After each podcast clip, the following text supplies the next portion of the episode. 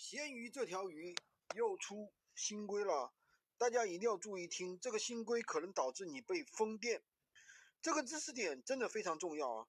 如果你有跟客户有纠纷，然后呢，闲鱼介入了，结果是判定你输，那么立马会封掉你的账号，封掉你的店铺，导致你的所有的商品全部被下架。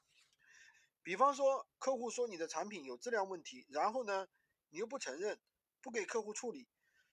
比如说你答应客户有赠品，然后呢你又赖着不给，所以说我们一定要注意了啊，尽量避免跟客户纠纷。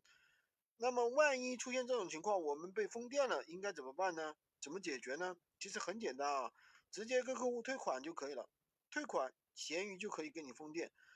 就可以给你解封。这说明我们在处理售后的时候啊，一定要站在客户的角度，要站对立场。站在客户的角度去帮客户解决这个问题，比如说，如果我们是从货源商家那里去拿货的，商家不给我们处理，那我们就要像一个刁难的客户一样，直接去找找商家，一直去找他，而不是说不搭理我们的客户。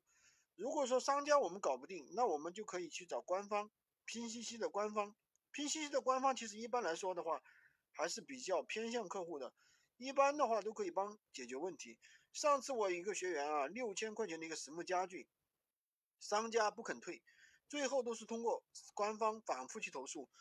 最后解决了问题。下次有机会的时候呢，我也可以具体跟大家讲一讲怎么解决的，好吧？关注我，